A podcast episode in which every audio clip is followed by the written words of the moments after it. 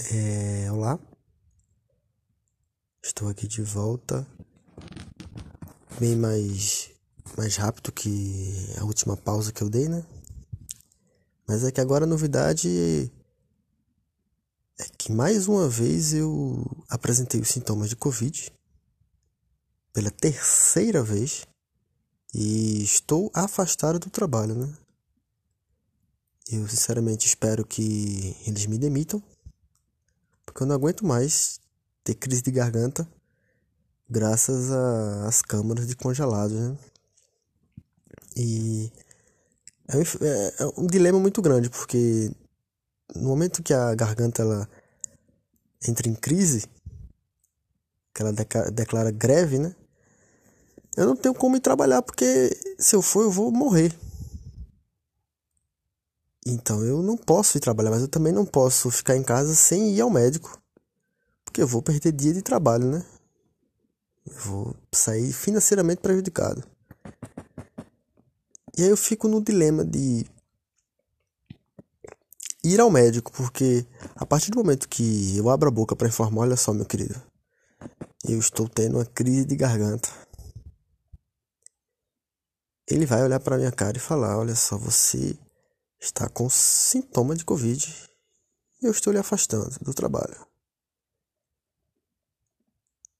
E é isso que aconteceu, né? Pela terceira vez. Primeira vez realmente foi Covid. A segunda vez não foi. E essa terceira vez também não é. Mas o que posso fazer, né? E graças a essa essa pausa forçada, né? Está sobrando tempo de consumir conteúdos sensacionais e eventualmente produzir conteúdos sensacionais, sensacionais. E cá estou eu produzindo conteúdo. O último episódio que eu tinha gravado sobre o fim do mundo, né?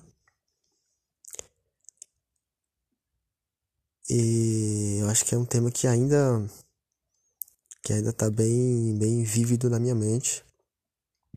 Inclusive, estava eu assistindo, assistindo um documentário sobre isso, né?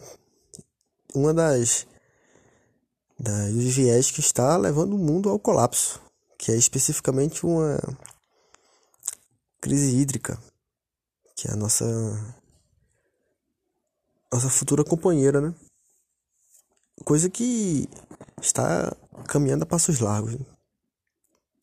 Aqui em São Paulo, recentemente teve já uma, uma grande crise hídrica, um grande, um grande problema no abastecimento de água. Rio de Janeiro também teve um grande problema com o abastecimento de água. E é muito engraçado você observar isso num país como o Brasil, né, que é detentor de, de fontes de, de água potável muito grande, né?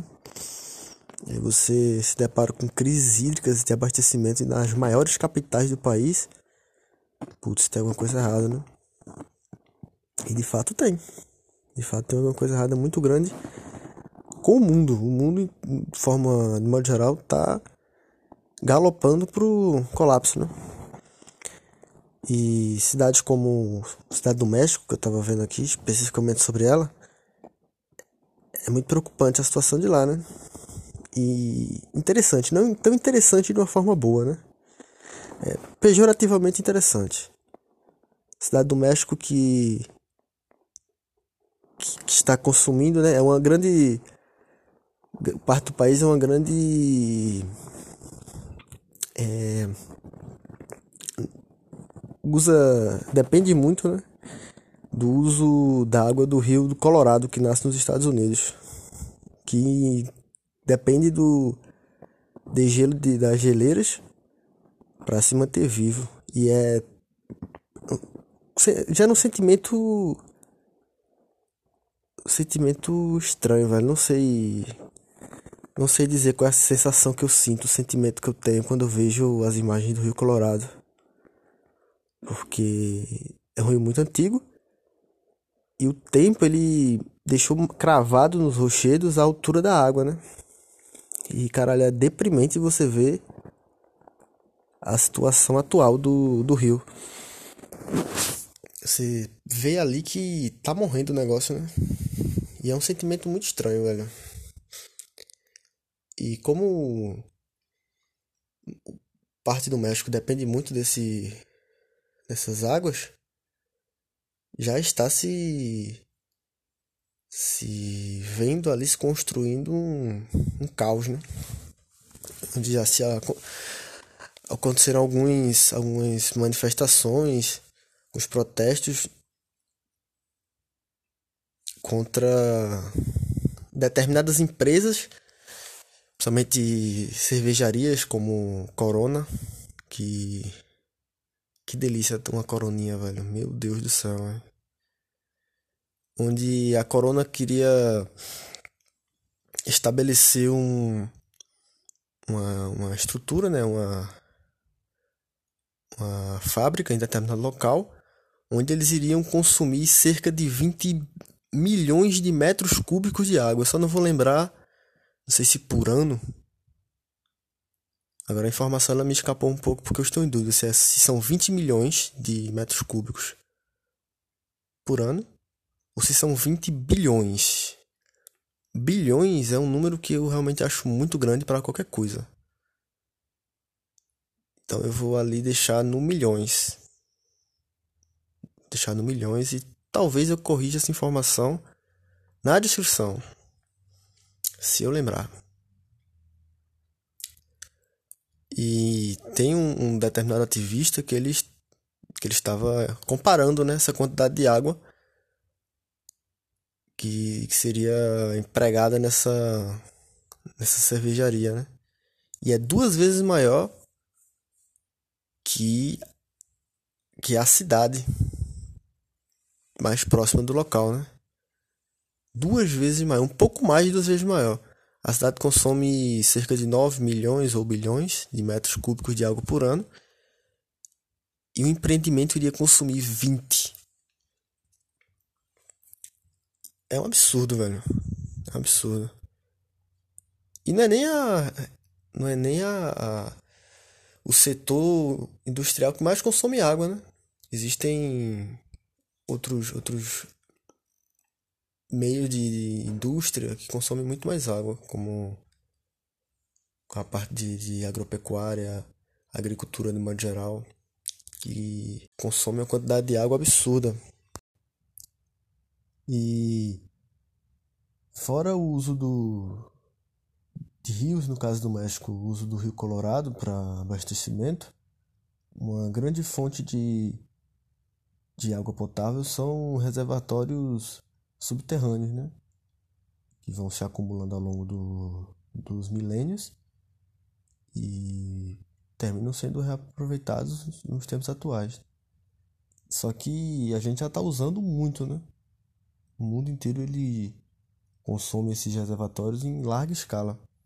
A exemplo disso no próprio México é que a cidade do México, velho, eu fiquei abismado quando eu vi isso. E futuramente o México, a cidade do México também ficará bem abismada. É que a cidade do México em determinados locais, ela afunda, ela literalmente afunda cerca de 20 centímetros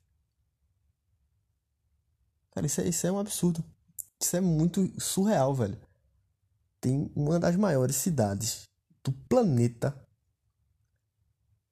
afundando por causa do excessivo consumo de água. Muito louco, velho. Isso é muito estoque, velho. E infelizmente a tendência é continuar assim e irá pior, né? Porque se a cidade do México, que é uma cidade que está vivenciando isso, ela sabe disso. Ela sabe que tem um dos rios que que a abastece, que está morrendo, não está chegando mais em quantidade suficiente para arcar com, com, os, com o consumo atual. Ela sabe que os reservatórios não são infinitos e que a cidade, a capital do país, está afundando por causa do grande consumo. E mesmo assim, o, o governo constantemente ele facilita a vida, principalmente de grandes empresários que consomem absurdamente a água de forma exacerbada e pagando menos que o consumidor comum, né? Que, que aí que tá uma coisa que, que me incomoda mais que o próprio consumo da, da água, o consumo exacerbado.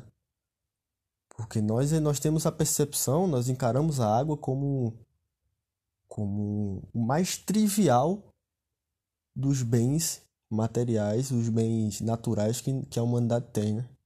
É o mais importante e o que a gente mais despreza. Nós não damos o devido valor, não só no sentido assim emocional e, e mágico da coisa, mas principalmente o, em valor financeiro. A humanidade não trata a água financeiramente como ela deveria. E eu não estou falando de privatizar a água e cobrar absurdos pelo consumo da água. Mas a partir do momento que eu, empresário, multibilionário, dono da Corona, quero consumir mais água que uma cidade inteira durante o ano para produzir cerveja, e eu tenho que arcar financeiramente com esse consumo de água que nós estamos falando da produção de um bem. E convenhamos que apesar de ser uma delícia, apesar de a coroninha gelada com um limãozinho ser fabulosa, mas é um consumo de é um produto de consumo extremamente superficial, é pífio, é um entorpecente. E agora o meu eu, que ama entorpecentes, tá gritando dentro de mim. Meu irmão, o que é que esse maluco tá falando, velho? Dizendo que é um consumo, um produto de consumo não importante. É lógico que é importante. Óbvio que é importante. Poucas coisas são mais importantes que um entorpecentezinho. Mas preciso tratar esse assunto de uma forma séria, que a, abranja a sociedade de modo geral. E Infelizmente eu não posso tratar a cerveja equivalendo ela à água. É irreal isso. É tão irreal quanto investir 20 milhões de metros. Eu corrigi essa informação, fui pesquisar, porque agora eu aprendi a usar o pause, né? Eu estou ficando profissional. Com o tempo a gente vai pegando experiência. E eu fui lá, corrigi, fui procurar a informação, né? E de fato, são 20 bi... Não, pô, acabei de corrigir, porra. São 20 milhões de metros cúbicos de água durante o ano. E de fato, é mais que o dobro do que a cidade utiliza no ano inteiro. Então a gente está falando do dobro do consumo de uma cidade para a produção de cerveja. E financeiramente falando, em relação ao consumo da água, essa empresa ela não possui nenhum tipo de, de, de observação diferente do Estado em comparação ao consumidor comum. Isso é, isso é surreal, porque não só com a cerveja, a gente vai falar, como tinha mencionado, em relação ao agronegócio, a outros meios da indústria, como por exemplo Coca-Cola. Coca-Cola consome milhões de litros de água para produzir uma garrafinha. E a gente tem, e, e para com essa com esse pensamento cru de ah não, tem um litro de Coca-Cola, então é foi um litro de água. Existe o um negócio chamado valor agregado.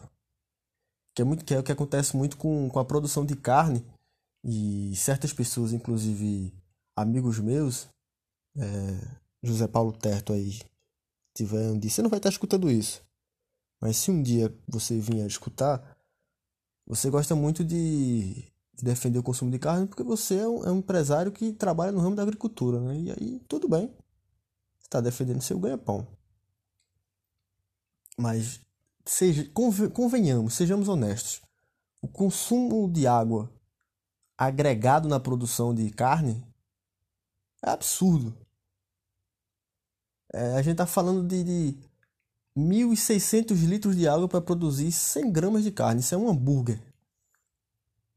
A gente gasta 1.600 litros de água para fazer um hambúrguer. E aí não é, não é despejando 1.600, uma caixa d'água. A gente não despeja uma caixa d'água para fazer a carne. Mas tem todo o valor agregado. A gente tem que agregar o que é plantado para alimentar o boi, a água que o boi bebe, o, a lavagem de. Velho, se eu for estudar sobre o assunto, dá para eu fazer uma lista aqui de pelo menos 15 vieses que se, se poderia qualificar o valor agregado do gasto de água na produção de carne. No momento que me vem à cabeça são essas, essas que eu citei. Plantação para produzir a ração do boi e a água que o, a vaca bebe. Só nisso aí já se ou milhões e milhões e milhões de litros de água aqui no Brasil. Que aí também. Eu não lembro provavelmente nele, não. Ele é um cara até que esclarecido, né? Mas existe muitos, muitas pessoas que, que são fãs do agronegócio aqui no Brasil e usam um argumento incrível para defender o latifúndio aqui na, na produção da monocultura, que o Brasil virou uma monocultura de soja, né? A produção de soja que é, mas aí a soja é comida de vegano. Velho, a soja do Brasil é plantada para alimentar boi aqui no Brasil. E pasme, você mesmo, José Paulo Stert, isso aqui vai para você de novo. A imensa maioria da soja plantada aqui no Brasil, ela é, é plantada e é exportada para alimentar porco na China. Olha só que informação engraçada. O maior inimigo do presidente, que é a China, também é o nosso maior parceiro e um dos únicos parceiros econômicos que nos sobraram. E tudo que eles compram da gente é soja para alimentar porco comunista. Olha só como o mundo dá voltas. E agora eu tenho informações informações quentíssimas dos nossos queridos moradores do continente africano. Ao longo desses últimos anos, devido a, a principalmente a nossa deterioração, deterioração, da, da relação com os chineses e último, alguns últimos escândalos com, com relação à qualidade do produto que é exportado, que nós exportamos muita carne bovina também, Infelizmente, aparentemente, países como a China estão começando a investir em países do continente africano, ensinando a eles a produzir soja. E aí você pode me perguntar agora: "Oh, Vitor, e por que a China não planta soja no seu próprio território, já que é um país tão grande assim como o Brasil?" Segura que lá vem bomba. Porque a soja é uma cultura que abstrai muito do solo, tanto na parte de água quanto na, nas partes de. de. Me fugiu a palavra, hein? Tanto na parte de água quanto na parte de minerais, né? Então, consequentemente, é uma cultura que empobrece o solo. E como tudo no Brasil é feito sem planejamento, os grandes latifundiários eles já possuem milhões de quilômetros quadrados de plantação, isso se bobear 90% do território que é utilizado em plantação de soja deve pertencer a umas 10 pessoas se for muito. Se for muito.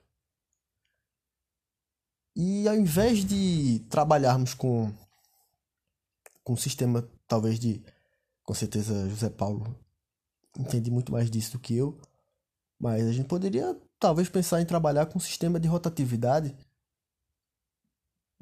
plantarmos uma certa quantidade em determinado local, porque território nós temos e território desmatado nós temos e muito já.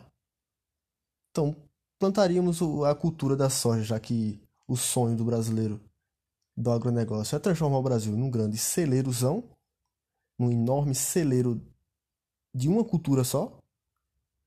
como se a gente vivesse ali na, na base de 1200 para baixo e plantaríamos um, uma determinada, essa determinada cultura em uma região, enquanto a região que passou pela, pelas últimas safras ficaria em um processo de, de reposição de água e minerais, né? Mas não. Dá muito trabalho, não dá tanto dinheiro. Então, o sistema mesmo é consumir o solo da pátria mãe Brasil até o talo, meu velho, né? Transformar esse mundão aqui num deserto gigante e ir desmatando o que tem, né? Tem um monte de mato verde lá na Amazônia que não serve para nada, não gera dinheiro, então vamos passar a serra e plantar lá. E aí vai destruindo o que dá. O que der pra gente destruir, a gente vai aí, né? No processo. E ultimamente, como, como eu mencionei, países como a China estão investindo tanto financeiramente falando quanto em, em conhecimento, né? Eles estão ensinando a, a países africanos a produzir soja. Então não se assustem se na próxima década a África igualar a produção de soja ultrapassar a produção de soja pegar o, o, o, nossos parceiros econômicos, porque eles vão vender muito mais barato do que nós vendemos, porque, querendo ou não, eles não tinham esse, essa tecnologia, eles ganharam, entre muitas aspas, a tecnologia já com o pensamento futuro, né? De poder. Aqueles que investiram poderem comprar com o benefício do, da dívida histórica, né? Aí eu investi bilhões em você, de empregos, caralho, então vende mais barato para mim. Então, o que pode acontecer com o Brasil nos próximos 10, 20 anos é o seguinte: nós investirmos o, um absurdo de tempo, de dinheiro. E quando eu falo investirmos, eu não estou falando nem de uma forma tão positiva, porque grande parte dos investimentos que estão acontecendo ultimamente no, no agronegócio são provenientes de roubo, né? desvio de dinheiro, compras hiperfaturadas de, de material que nem certas vezes nem é de, de, de qualidade, né? O que me incomoda mais ainda, porque se a proposta do cidadão é transformar o Brasil numa máquina de exportar commodities, mas caralho, faça direito, velho. Faça direito. Você tem, você tá destruindo o Brasil em todos os lados. Mas o lado que você tá focando para fazer, você tá fazendo errado, velho. O cara compra produtos hiperfaturados e de baixa qualidade. Pelo, vai se fuder, porra. Vai se fuder. Então, os próximos 10, 15 anos, 20 anos, se não acontecer uma coisa muito extraordinária no Brasil para mudar, nós vamos nos deparar com um país fora moralmente destruído, mas fisicamente destruído, desmatado, com solo morto e sem parceiros econômicos. Nossas produções vai ser inútil o território produtivo que a gente tem. Se a gente ficar nessa de plantar para vender soja para chinês, alimentar porco, que tem mais porco na China que brasileiro no Brasil.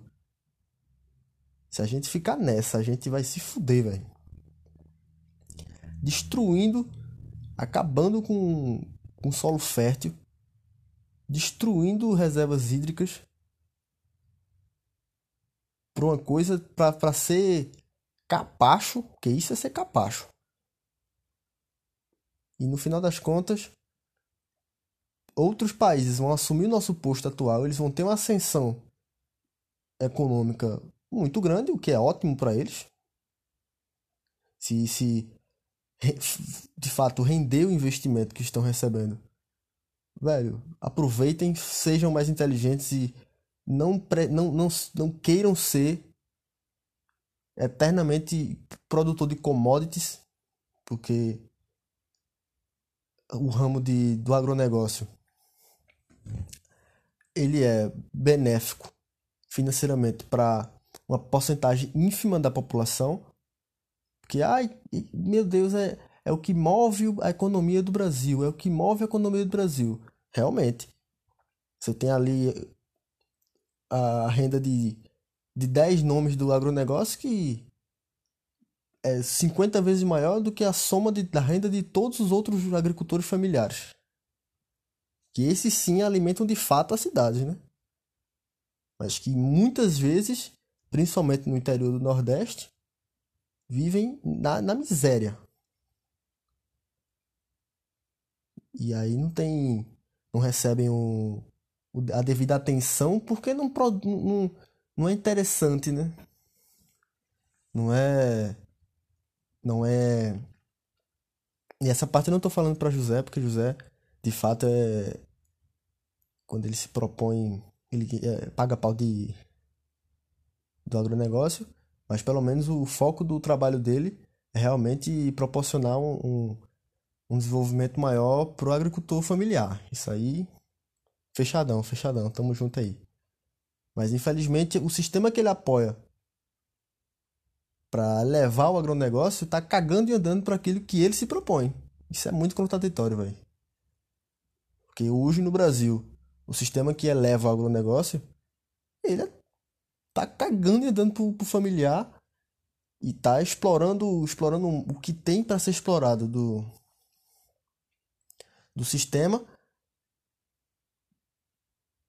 a partir dos grandes produtores, né? Que eu tô dizendo, esse, enfatizando no, número 10, mas eu não sei se chega a tudo isso, velho. Eu não sei se chegam a ter 10 grandes famílias no agronegócio brasileiro. Se, se bobear, é menos que detém toda a produção.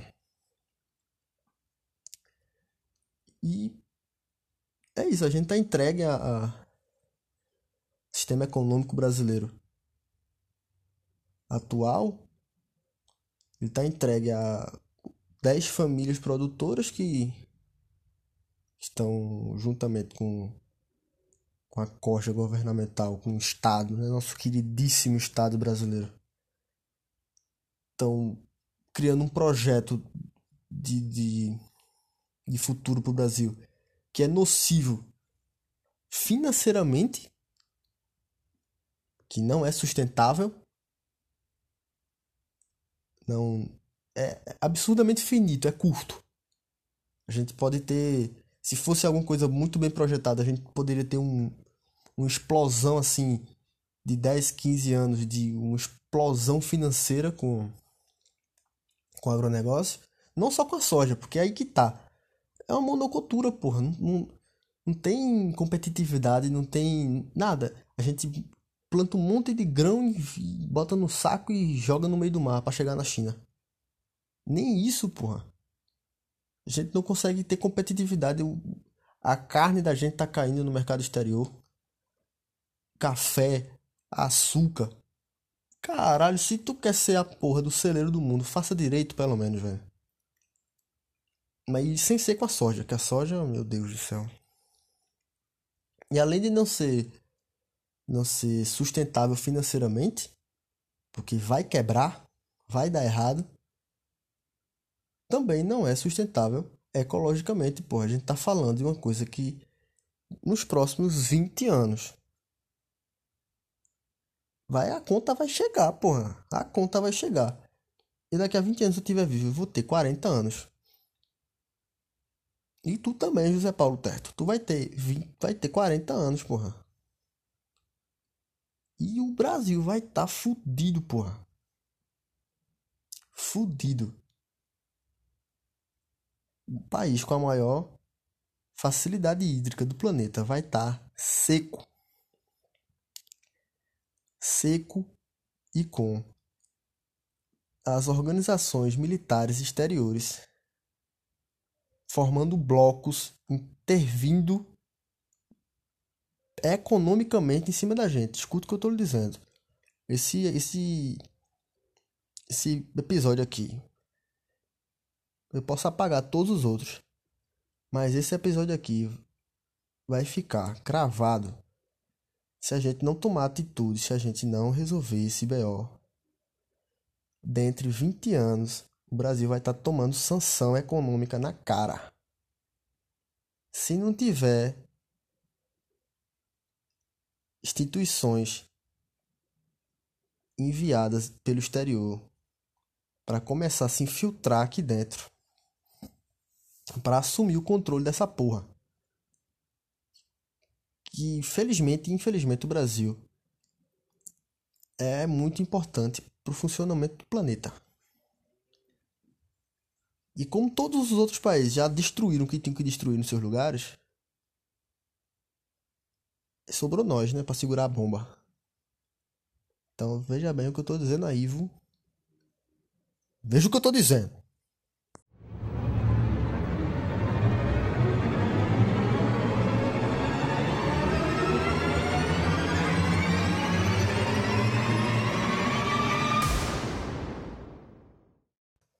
Cerca de apenas 8% da água consumida no planeta é utilizada em uso doméstico. Todo o restante fica distribuída nos ramos da indústria e agricultura. E cerca de 42% de toda a água desperdiçada no mundo, ela sequer chega a ser utilizada, pois ela é desperdiçada no próprio transporte da água, principalmente na manutenção de aquedutos que, por serem muito antigos, sempre estão em vazamento.